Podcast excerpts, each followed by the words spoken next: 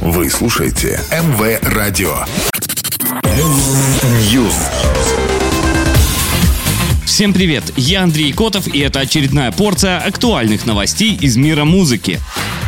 Премьера клипа Гэри Стайлза «Late Night Token» состоялась 13 июля. Все действия ролика, снятого режиссерами Брэдли и Пабло, происходят в кровати. Песня «Late Night Token» вошла в третий студийный альбом артиста Гэри's House.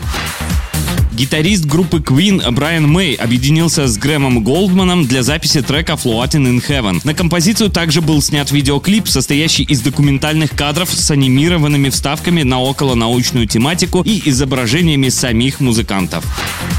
Группа BTS в лице лейбла Hype подписала новое соглашение о сотрудничестве с Disney+. Как сообщается, речь идет о пяти проектах. Одним из них станет фильм-концерт BTS из их тура. Он был снят во время выступления группы в Лос-Анджелесе в ноябре прошлого года и выйдет в формате 4К. В производстве также находится реалити-шоу и документальный сериал, который расскажет о невероятном путешествии поп-иконы 21 века.